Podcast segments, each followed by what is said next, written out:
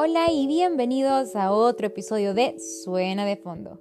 Esta vez suena de fondo de Noche Mal de Caloncho. Es una canción triste pero está muy bonita y yo amo a Caloncho así que se las dejo aquí porque el episodio de hoy ya por título Soufflé. Sí, soufflé, como los soufflés esos de chocolate, de caramelo, lo que sea, eh, que pedimos en restaurantes o que hemos cocinado. Si eres una persona que sabe un poquito de repostería, sabrás que los soufflés son extremadamente delicados. Es decir, tú lo estás cocinando, lo metes a hornear y si tú cierras muy fuerte la puerta del horno, pues cabe la posibilidad de que el soufflé ya no siga subiendo y se, se hunda, ¿no? ¿Cómo sé esto? Bueno, mi mamá solía cocinar muchísimo, entonces eh, ya sea como el tema de soufflés o algunos pasteles que si cierras muy fuerte la puerta del horno se, se bajan, o mi mamá también tenía esta, esta creencia que cuando ella estaba haciendo merengue, si lo hacía molesta o enojada o si le cambiaba la persona que lo estaba haciendo, o sea, lo pasaba a ser otra persona, ya no subía el merengue, ¿no? Entonces ya no se hacía como punto de nieve. Hoy vamos a hablar sobre eso, e, exactamente esa idea que les acabo de dejar en la cabeza, sobre esa delicadeza o sobre ese, ese peligro, vaya, si le queremos llamar así, pero eh, ya un poco más enfocado en el tema de las crisis y la salud mental. A ver, ¿a qué me refiero con soufflé? Yo siento que soy como un soufflé. Además de ser un pollito de colores, también siento que soy como un soufflé que se puede ver precioso, puede estar lindísimo, pero cerraron fuerte la puerta y me caí. Esto es complicado de explicar tanto a familia, parejas, este, amistades, etcétera, porque las personas que no padecen de un trastorno en salud mental, es decir, que, que sus llamémoslo neurotransmisores, vaya, su cerebro funciona bien y tienen todo su, dopamina y su, todo, su serotonina y todo, experimentan la vida y la realidad de una forma diferente a la que las personas que padecemos de un trastorno en tema de salud mental lo experimentamos. Me, y se los quiero compartir así de verdad de la forma más transparente posible, como siempre. Eh, soy de vacaciones, he estado varias veces de vacaciones que, con mi familia, a veces en soledad, a veces he ido, he conocido muchos países, me siento verdad muy afortunada y me siento verdad, sé, sé, que, sé que es un privilegio poder tomar vacaciones, poder eh, disfrutar de mi familia, poder hacer cosas que quiero hacer. Yo lo sé, eso estoy consciente. Y puede ser un día, por ejemplo, que me la pasó divertidísima, me río, me hago bromas, eh, recuerdo cosas con mi familia. Al siguiente día también, todo empieza bien y en algún momento del día, ¡pum! hay un bajón. Hay un bajón hay un bajón emocional, entro en crisis, comienzo a llorar, comienzo a sentir que la vida no tiene sentido, comienzo a sentir que... y vuelven todos esos sentimientos a, que ya están ahí, no, no es que vuelven a, existir, sino que resurgen, ¿verdad? Eh, esos sentimientos de es que no vale para la, vida no vale para nada, no sé qué estoy haciendo acá, ya no encuentro salida, ya estoy cansada, siempre la misma cosa, la gente será mejor si yo no estuviera, a pesar que me la he pasado de maravilla en los últimos ¿qué? 20, 30, 50 días, ¿no? Este es el problema que la depresión, eh, la ansiedad y muchos temas de salud mental no sean lineales. ¿A qué me refiero con que no sean lineales? Son como una montaña rusa. A veces hay de subida, bajada, subida, bajada, subida, bajada. Y tú no sabes cuándo viene una bajada. Tú no sabes cuándo viene una subida. A veces puedes tener una subida bien, divertido y ¡pum! De la nada, una bajada muy pronunciada. Esto puede llegar a generar mucha fricción entre específicamente parejas, amigos y familiares. ¿Por qué? Primero, las personas que no padecen un tema de salud mental eh, y que experimentan la realidad y experimentan las emociones y sus sentimientos de una forma regular, pues ven un, un, momento agradable y se quedan con esa sensación agradable porque pues tienen todos los mecanismos y todo el tema químico y todo lo que se necesita en el tema cerebral y, de neurociencia, ¿no? Em, y dice, no, pues que me la pasé increíble, o por ejemplo, no, le voy a comprar un pastel a esta persona porque cumple años, y hacen cosas bonitas por la otra persona, y, ustedes dicen, no, hombre, que puchica, se va a alegrar mucho, se va a poner súper feliz, y, sienten que están dando todo para que otra persona se, se sienta bien. Generalmente, generalmente, conste, lo usual es que otra persona también se sienta súper bien y comparta esta sensación o este sentimiento si están experimentando la misma situación de una misma forma. Pero ¿qué pasa cuando dos personas, una que no tiene un tema en salud mental, experimenta algo con otra que sí tiene un padecimiento en salud mental? La persona con un padecimiento de salud mental no experimenta la realidad de la misma forma que la primera. O sea, por ejemplo, ¿pasó un momento agradable? Sí. ¿Se rió? Sí. ¿Se divirtió? Sí. ¿Va a dejar de, sentir y pensar que la vida no vale nada? No. Va a seguir teniendo estos pensamientos. Y esto es algo que pasa muy seguido. O sea, uno cree que uno mete el pastel, el, el soufflé al horno y cuando va, y como ya está súper bonito y súper super aireado y, todo crecidito, y una vez que ya está, ya está cocido, pues ya no se va a bajar. No, el soufflé corre el riesgo que incluso en el último minuto de, su cocción o incluso cuando lo sacas del horno, se baje.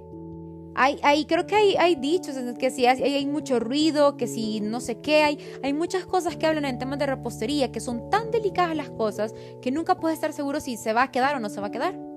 Yo me acuerdo también de, bueno, me encantan los programas de competencias, ¿no? Entonces siempre veo muchos de esos de, de pasteles y de todo, de, chocolate, de chocolateros, de gente que hace caramelos y, y también gente que hace, que cocina, pues, eh, comida salada hasta que no presentan con los jueces y no los valoran, hay, un, hay un, un, porcentaje, una probabilidad de que se les caiga la estructura, de que no les aguante, de que a pesar que durante todo el procedimiento de la cocción, durante todo el procedimiento de la decoración, en la, y la estructura te aguantó, pues el pastel te aguantó, el, el, el cupcake te mantuvo ahí la decoración, el chocolate no se te quebró, etcétera, etcétera. Algo así también pasa con las personas que tenemos un padecimiento de salud mental, somos como un soufflé somos como, como, como una repostería que es muy delicada. Puede ser que, que, todo esté bien, pero alguien hizo algún comentario o algo pasó o algo te recordó o vimos algo o algo vino a nuestra cabeza o simple y sencillamente fue un mal día para nuestros neurotransmisores y caemos en una crisis. Y esas crisis pueden ser de muchos tipos, pueden ser crisis leves, moderadas, graves, pueden ser crisis en las que terminamos llorando, crisis en las que terminamos, pueden, pueden ser, llevar a ser crisis que, que, que sí tengan ideación o pensamientos suicidas, pueden ser crisis de muchas formas. Y las parejas, amigos o familiares a veces les tiende a chocar esta, esta idea porque dicen como, men, es que te estoy dando todo, o sea, te veías feliz, te veías contento, eh, te reíste. Tengo videos tuyos, fotos tuyas donde te ves de, la más, de lo más radiante del mundo. Ya no sé qué hacer para tenerte feliz. Y aquí es cuando entra la frustración en personas que no tienen un padecimiento en salud mental con relación a una persona que sí. Es esa palabra exacta, frustración el sentir que nunca algo va a ser suficiente, que lo han dado todo y lo han hecho todo y nunca la persona tiene suficiente y nunca la persona está bien, entonces la persona no está poniendo de su parte. No, a ver, lo que pasa es que las personas que estamos con un problema en tema de salud mental vivimos constantemente, día a día, todo el tiempo, con una eh, percepción alterada de la realidad, digámoslo de esa forma. Es como que yo me comprase un par de zapatos. Ambos compramos los mismos zapatos. La misma marca, el mismo modelo, el mismo todo. Por alguna razón, mis zapatos a mí me hacen ampollas y a ti no. Entonces vamos a caminar, vamos a disfrutar del, paseo, sí, voy a ver las vistas preciosas, sí, qué bonitas esas vistas, me tomaré una foto con las vistas, sí, pero en el camino me voy a quejar que me duelen las ampollas, puchica, o cuando llegue a la casa y me quite los zapatos, voy a tener la sangre de las ampollas porque a mí me están haciendo ampollas mis, mis zapatos. Porque a lo mejor, y si compramos la misma, mismo modelo, mismo todo, pero mis zapatos tenían un defecto. Y hay un defecto de fábrica. Y eso es lo que a mí me, me hizo que se me hicieran ampollas. Claro, ambos pasamos un maravilloso día, claro que sí. Ambos vimos maravillosas vistas, por supuesto que sí. Ambos tenemos fotos riéndonos, claro que sí. Pero tú tienes los pies bien y yo tengo ampollas que me están matando del dolor. eso se puede traducir y se extrapola al tema en salud mental. Muchas veces las personas que padecemos de, temas de salud mental experimentamos situaciones familiares, personales, de pareja, que sí nos, nos, nos, hacen sentir como un cierto regocijo, que nos dan alegría, nos hacen sentir bien, pero eso no, eso no, no, no quita el hecho que vamos a tener bajones. Eso no quita el hecho que nos seguimos sintiendo mal, eso no quita el hecho que seguimos teniendo ampollas o que seguimos siendo un soufflé. Sé que esto puede parecer a veces tedioso para las personas que se convierten ya sea en cuidadoras de personas con padecimiento de salud mental y por cuidadoras me refiero a personas que conviven con, gente que tenemos depresión y ansiedad. Eh, puede ser frustrante, pero recuerden, esto no es personal. No es que sea una carrera de que o, decir, ah, tengo la fórmula mágica para que esta persona nunca vuelva a sentirse triste y supere completamente su ansiedad y su depresión. No, esto no funciona así.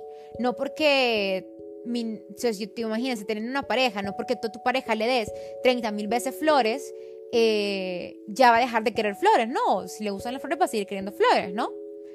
Pasa que cuando, y eso pasa mucho en pareja y también en familia, uno le quiere llenar a la persona que sabe que tiene depresión, lo quiere llenar de momentos felices y momentos felices. Y, la persona que, relativamente no tiene ningún tema en salud mental, piensa que si lo llena suficiente de momentos felices, entonces la depresión y la ansiedad en esa persona va a desaparecer y, ya no va a sentir más tristeza, ya no va a sentir más dolor y, y finalmente va a estar todo bien. No funciona así.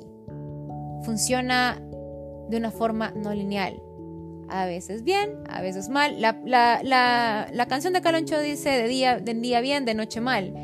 A veces vamos a estar arriba, a veces vamos a estar abajo, a veces por mu, nos vas a dar todo lo, que, todo lo que tú quieras y vamos a responder de una forma muy positiva y a veces nos vas a dar lo mismo y vamos a responder de una forma muy negativa.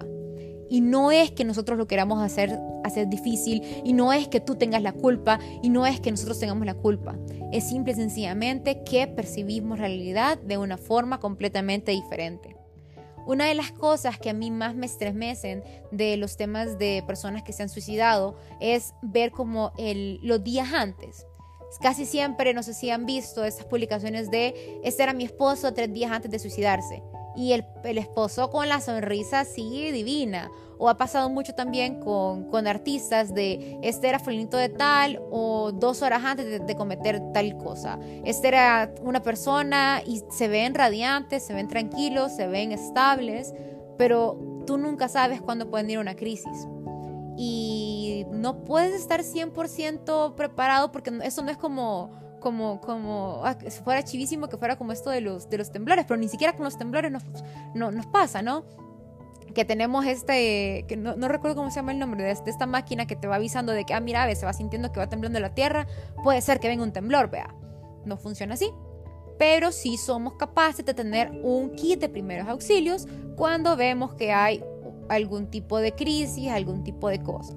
Y para tener tu kit de primeros auxilios tienes que hablar con la persona que padece el tema de salud mental o si tú eres la persona que padece el tema de salud mental, saber cuál es tu kit de primeros auxilios para cuando se presente una situación de este tipo poder tomar las mejores decisiones y evitar cualquier tipo de, de, reacción pues nociva, ¿vea? o que vaya en contra de, tu salud o de tu estabilidad o de tu, o tu, de tu bienestar. Recuerden, o sea, mi papá dice mucho esta frase que esto no es, no es comida para hocicones, creo que dice. Y es que el tema de salud mental y, lidiar con una persona, no lidiar, sino convivir con una persona que tiene un tema de salud mental no es para cualquier persona. Sí, tal vez te lo puedes llegar a imaginar, pero no, la gente no llega a dimensionar que tanto te puede afectar a ti. Entonces, recuerda, las personas que tenemos temas de salud mental somos como pollitos de colores, somos como un soufflé somos como merengue. Tenemos que tener cierto cuidado especial porque tenemos una realidad una percepción de la realidad diferente a la que las demás personas tienen. Y no es que seamos difíciles, no es que sea nuestra culpa y no es que tengamos que castigarnos por ello. Simple y sencillamente hay que saber cómo reaccionar a ello. Como los temblores.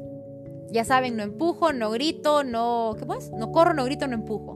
Igual como los temblores, tener una, una ABC de qué poder hacer cuando una crisis de esta se presenta. Así que recuerden, si somos como suflés, si nos golpea muy fuerte la puerta, puede ser que nos bajemos, puede ser que no, pero, puede, pero la gran probabilidad es que sea que sí. Así que evitemos azotar muy fuerte la puerta y si en caso llegase a pasar, recuerden tener su kit de primeros auxilios. Gracias por llegar hasta el final de este episodio de Suena de Fondo. Nos seguimos escuchando más adelante. Chao.